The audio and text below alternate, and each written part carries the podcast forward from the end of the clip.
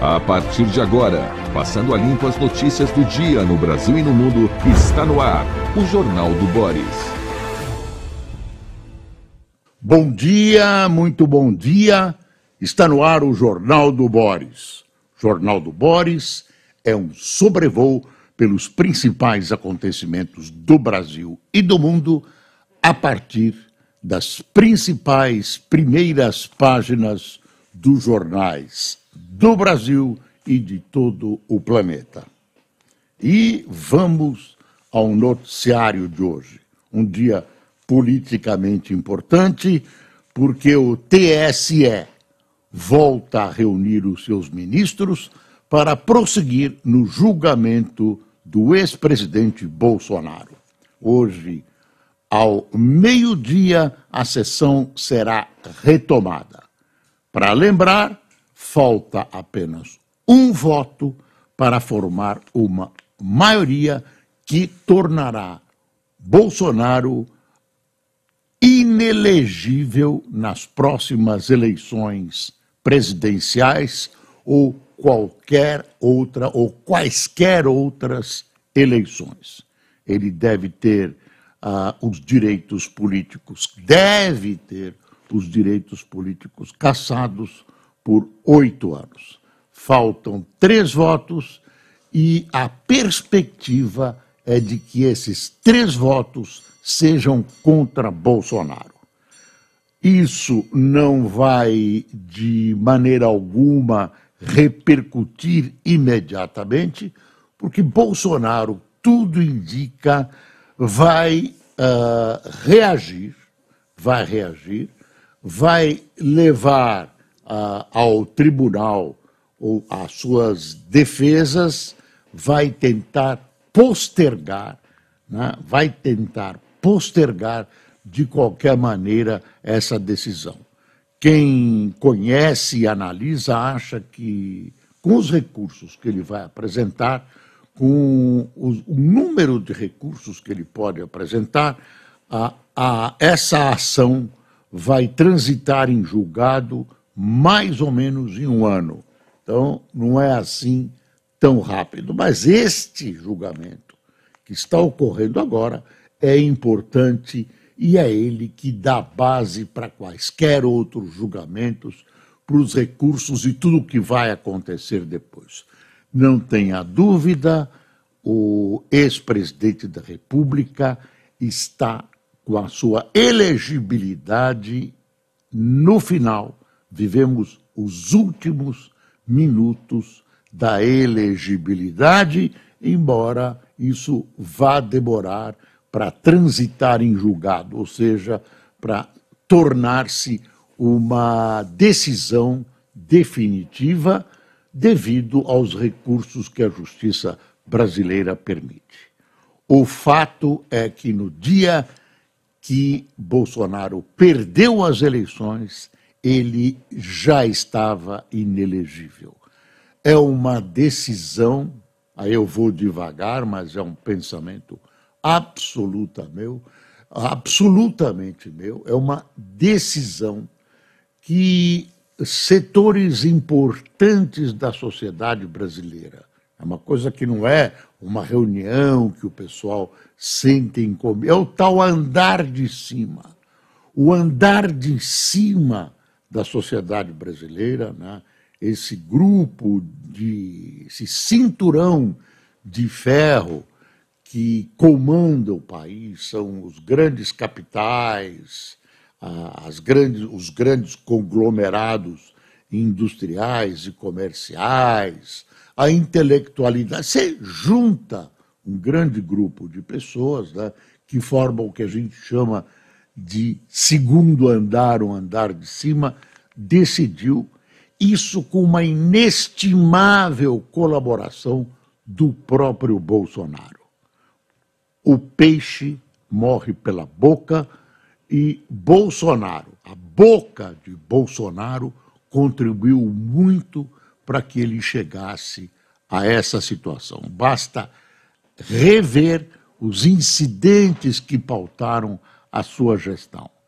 A questão das vacinas, uh, os ataques à China, a briga gratuita com a França, a questão das vacinas foi grave. Ele acabou retardando a compra das vacinas.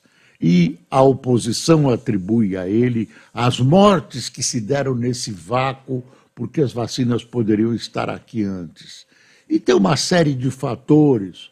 O desprezo dele, muitas vezes as falas dele, nem sempre rigorosamente verdadeiras. Eu estou até abrandando em relação à democracia, né? a, a mentalidade uh, golpista que, que com ele uh, conduziu o governo, uh, os discursos, aquele 7 de setembro. Claro, estou colocando algumas questões que transmitem um pouco do ambiente né, que levou a, a, a essa situação do ex-presidente Bolsonaro. A ação dos seus filhos, as brigas, né, as provocações absolutamente à toa, né, a desconsideração pelo Congresso, enfim, tem, existe um, um monte de fatores, um complexo de fatores, que leva um segundo andar da sociedade a dizer: olha, esse aí não dá, esse aí não dá. Não sei como é que o segundo andar está observando Lula, até porque uh, parte desse segundo andar uh, é hostilizado. Parece que ele se arrependeu e está tentando reverter esse processo é utilizado pelo presidente Lula. Por exemplo, quando ele chama o agronegócio, né, os membros do, alto, do agronegócio, pelo menos grande parte deles, de fascistas. Então, parte para o vitupério, para o xingamento e outras cositas más. Outras cositas más. Então, pessoal, não, não perca as esperanças. Perca as esperanças. Quem, quem já leu O Inferno de Dante uh, vai ver que uh, quando Dante é levado para uma floresta e, e chega à entrada do inferno, tem uma placa gigantesca escrito em italiano. Você que está entrando, vós que entrais, porque o diabo fala em sei, na segunda pessoa, vós que entrais, percai todas as. Você que entra, perca todas as esperanças. Assim que Bolsonaro vai entrar no julgamento que deve terminar hoje, mas apenas um voto já dará maioria para que ele se torne inelegível. Tem uma outra história aqui hoje, a manchete da Folha está aqui. Governo muda sistema e define meta contínua de 3% para a inflação. É um detalhe técnico. O presidente do Banco Central gostou, é uma proposta do governo. Na maioria dos países democráticos da Europa e, do, e nos Estados Unidos é assim. É uma maneira de medir a inflação com alteração inédita em 24 anos, regra vai considerar a partir de 2025 12 meses corridos em vez de ano calendário. Não vai isso esse essa medida da inflação não vai ser feita mais no ano calendário e sim fora do ano calendário, né? Uh, e dizem que isso, dizem os economistas, que isso é uma maneira mais correta de medir e criar condições de, de uh, você acompanhar uh, a inflação, de você criar metas de inflação. O presidente Bolsonaro, ontem, no Foro de São Paulo, está sendo realizado em Brasília e que reúne as esquerdas da América Latina. Ah, o Foro de São Paulo foi fundado pelo Lula e pelo Fidel Castro.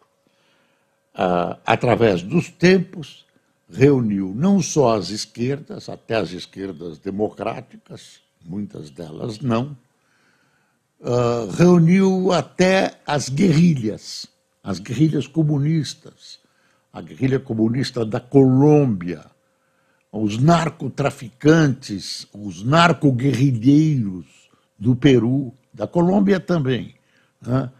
traficavam para fazer dinheiro, se aliaram aos traficantes para fazer a sua revolução comunista. Então, reunia essa esquerdalha toda num, num, num centro que pretendia ser um centro de irradiação do socialismo. Aí veio Lula de novo e trupica, trupica nas próprias palavras. Ele diz, uh, a propósito uh, do, do, desse, desse simpósio do Foro de São Paulo, essa reunião, ele diz numa entrevista à Rádio Gaúcha que, que a democracia é relativa. Democracia é relativa. E aí ele usa um exemplo impossível que ele não saiba, que ele não veja, que ele não sinta.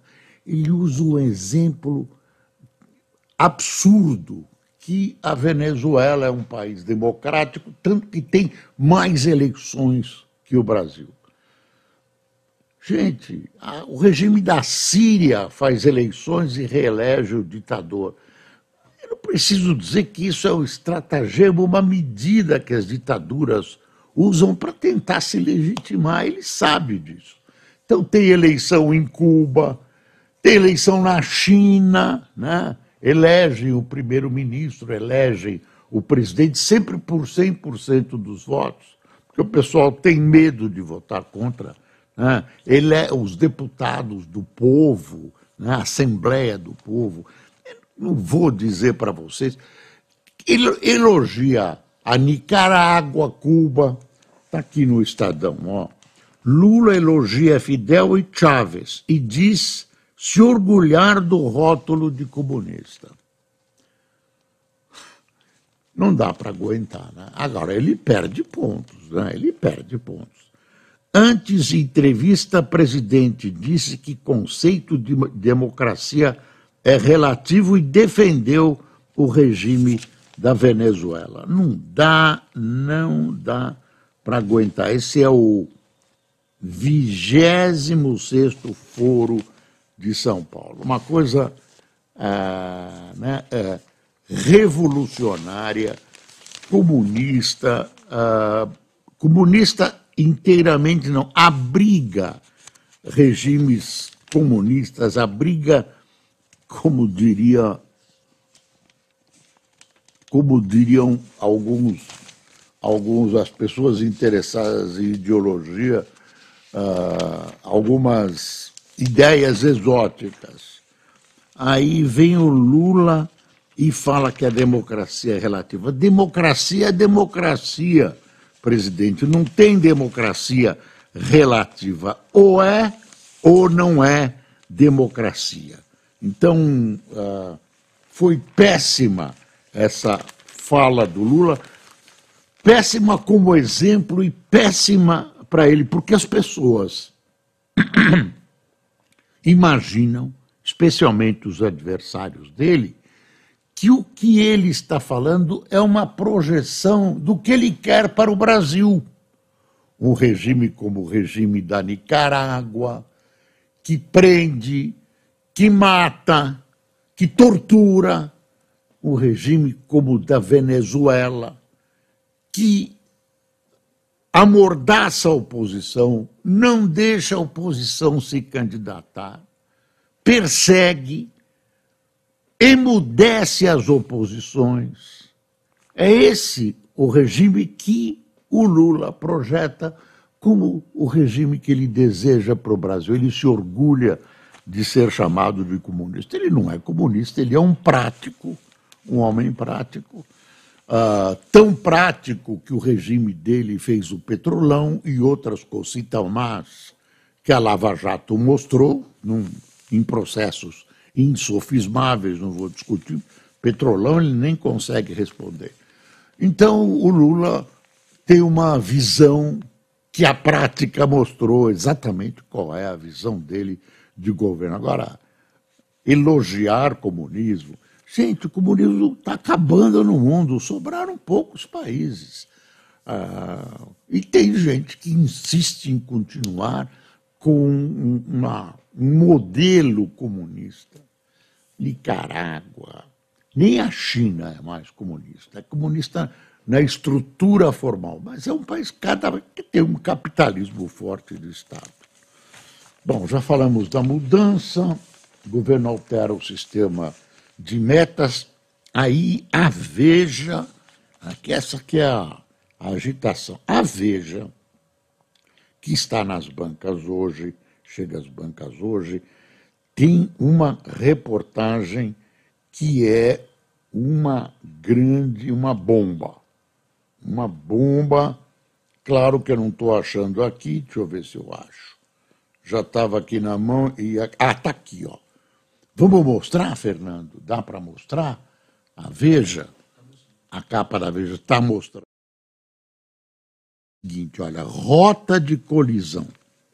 Eu vou dar um. É, essa é, ó, tá vendo aqui, ó, as, os dois rostos? É, essa, é, esse é o Moraes, à direita, e à esquerda, a Lindora Araújo.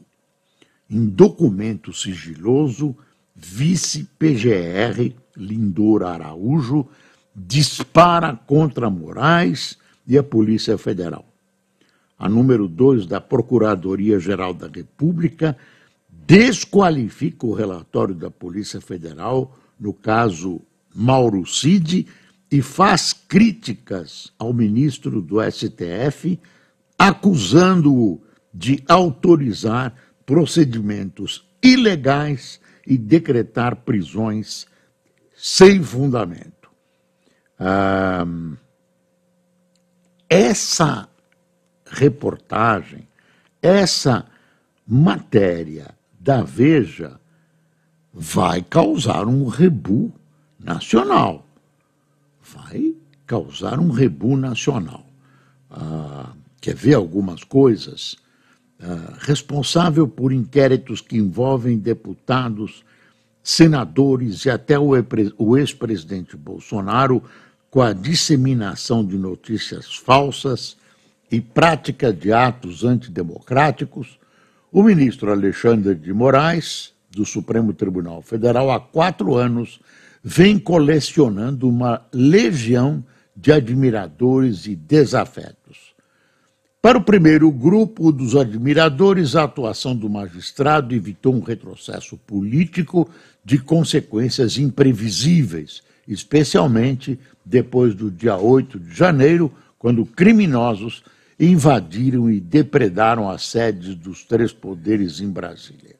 Aí vem a Lindora, a Lindora, com um catatal de de acusações. Para a vice-procuradora-geral da República, Lindora Araújo, que assina o documento, esse documento que a Veja obteve, sigiloso, essa sequência de eventos foi uma típida, típica pescaria por parte do ministro. Segundo a procuradora, não havia nenhuma justificativa plausível para a prisão preventiva do ex-ajudante de ordens e de outros dois ex-auxiliares de Bolsonaro, também envolvidos no caso das carteiras de vacinação. São Max Moura e Sérgio Cordeiro. Aí ela diz: os elementos apontados são por demais incipientes a recomendar quaisquer diligências ou medidas em face dos investigados sob pena de se validar a pesca probatória à semelhança de outras investigações em curso no âmbito do Supremo Tribunal Federal, escreveu Lindora. E aí vai por aí adiante, é uma matéria alentada. Eu não vou ter, ler tudo para você, mas já fica sabendo que a Veja está trazendo essa matéria que, tudo indica, vai dar o que falar, vai dar um buchicho, porque pouca gente, a não ser o pessoal mais ligado ao Bolsonaro, alguns deputados, senadores, tem coragem de criticar ou de afrontar o ilustre ministro Alexandre de Moraes. Enfim, vamos esperar as repercussões que, a meu ver, não serão poucas. Olha, Suprema Corte dos Estados Unidos restringe cotas raciais em universidades. O presidente Biden ficou pé da vida com isso.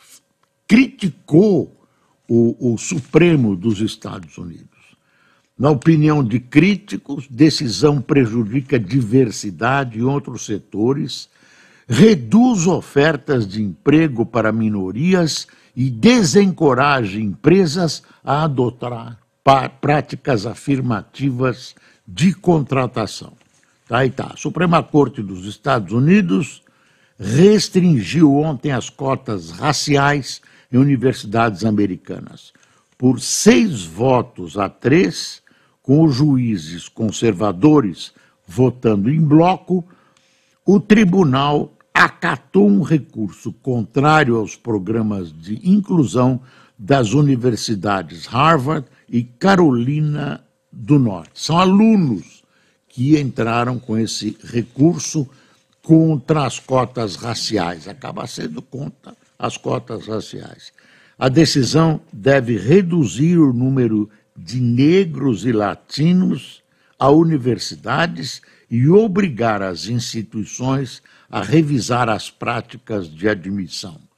Segundo analistas contrários à decisão, a medida complica os esforços de diversidade em outros lugares ao diminuir a oferta de candidatos de minorias a vagas de emprego e desencorajar empresas a adotar práticas afirmativas de contratação. Quer dizer, isso que se cingiu às universidades se espraia por toda a sociedade americana.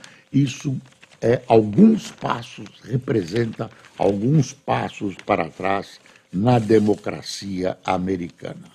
É ruim, é ruim, porque o problema racial lá é gravíssimo. Lá pelos anos 50 havia, pouca gente lembra, né? Havia total separação, apartheid nos Estados Unidos, ou apartheid, como você quiser. Então, ônibus para brancos e negros eram separados, não podiam frequentar os mesmos restaurantes, não podiam frequentar os mesmos cinemas. A sociedade americana, tida como democrática, fazia uma separação, odiosa separação racial, e acabou superando isso e criando mecanismos de integração. E esse das universidades era um deles porque o sistema de admissão na universidade não é um vestibular onde o professor não sabe quem é. É um sistema de applications, né, onde você tem entrevistas pessoais, vale teu, a tua biografia e, claro, vale a cor da pele. Vale a cor da pele. Infelizmente, isso é uma regressão, né, é uma volta. É, é, é bom. Aspartame deve ser ligado a risco, o Lula diria, é relativo. Isso é relativo. Eu não estou me conformando com essa coisa do presidente da República do meu país dizer que democracia é relativa. Desculpe, Lula. Democracia é relativa uma pinóia. Democracia é democracia. Não é só eleição, como lhe disse. Venezuela, de fato, tem muita eleição Agora, proíbem os, os adversários de participar, perseguem as oposições, torturam, matam, prendem, emudecem. Ah. Aspartame deve ser ligado a risco de câncer. Documentos devem ser divulgados no dia 14 pela OMS, mas agências de notícias adiantam que adoçante deve ser alvo de restrições. Não é só aspartame que você coloca no cafezinho, não. Uma série de bebidas aí que o pessoal gosta. A Coca-Cola. Coca-Cola é adoçada com aspartame. Essa Coca-Cola de regime aí. É, aspartame, eu não sei como eles vão resolver. Vão colo colocar outro veneninho dentro. Outro veneninho dentro. Ah, deixa eu ver que mais. Tem muita coisa hoje, viu? Estados querem que unificação de impostos fique só para 2033. Olha aí os óbices para a reforma, a reforma tributária. Com previsão de fim de benefícios fiscais, secretários de Fazenda levam proposta ao relator da reforma na Câmara. Tem outra coisa, que é um tal conselho que vai ser criado para supervisionar, ah, inclusive impostos estaduais ou municipais, que está sendo visto por estados, eu não vi manifestação municipal, mas deve ser parecida, como uma interferência na autonomia dos estados. Ah, tem óbices aí, tem problemas.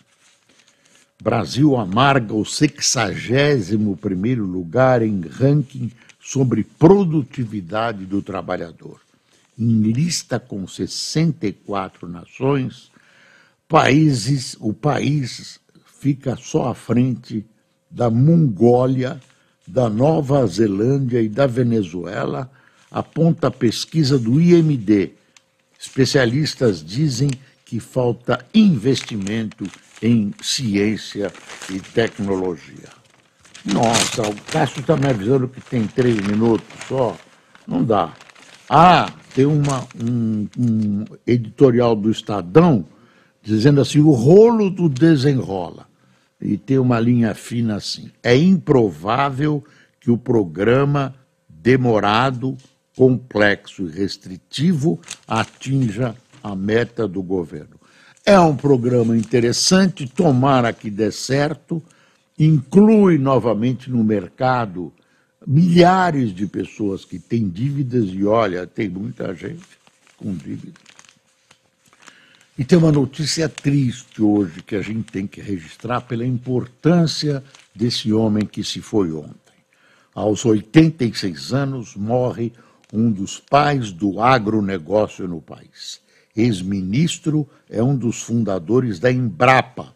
Engenheiro, aliou pesquisa ao desenvolvimento. Morreu o ex-ministro da Agricultura, o mineiro Alisson Paulinelli. Alisson Paulinelli era simplesmente um gênio. Tinha uma visão muito grande de futuro, tinha uma visão sobre tecnologia, sobre pesquisa, né? uh, foi um dos criadores e incentivadores da Embrapa, que presta serviços preciosos à agricultura brasileira e ao próprio país. Ele era um candidato, raros brasileiros o foram, a, ao Prêmio Nobel da Paz pelas conquistas de, na, no, na agricultura. Infelizmente, foi-se o ministro aos 86 anos, que eu conheci, que eu apreciava e cuja obra eu vi no começo na, na Faculdade de Agronomia de Lavras, em Minas Gerais. Faculdade que ele dirigiu e que tornou um brilhante instrumento do desenvolvimento do país. Está aqui, está aqui. Ah, olha que foto, que foto de Copacabana uh, no Rio de Janeiro, de Globo, isso tudo são, são conchas, conchas que o mar depositou na praia de Copacabana. Olha aí, uma faixa da praia de Copacabana no posto 5 vem chamando atenção por estar totalmente coberta de conchas. Tem a Suprema Corte dos Estados Unidos acabando com a ação afirmativa, o aspartame, aqui tem, ó, o Lula. Conceito de democracia relativo, diz Lula em defesa de Maduro. Pô, acorda, presidente! Acorda, presidente! E deixa eu ver o que tem aqui no valor. Claro que eu devo ter esquecido de alguma coisa importante. Olha, a Folha tem um suplemento que faz uma análise profunda com números, etc., da, da internet. O melhor da internet. É muito interessante para quem gosta de saber, está cheio de novidades. É interessante essa publicação da Folha. Vamos ver quem tomou cafezinho. Eu gostaria de ficar mais tempo com vocês. Tinha um monte de coisas para a gente conversar, um monte de coisas. Mas, mas, né? A, Grupo Wagner está aqui, olha, a, a Grupo Wagner ainda está sob proteção de lei russa que proíbe críticas direcionadas a mercenários. É a Gazeta do Povo que tem o editorial A Democracia Relativa de Lula é ditadura pura e simples, é o editorial da Gazeta do Povo de Curitiba. Se eu continuar, eu não paro mais. Estou com a macaca hoje, hein, gente? Me segura.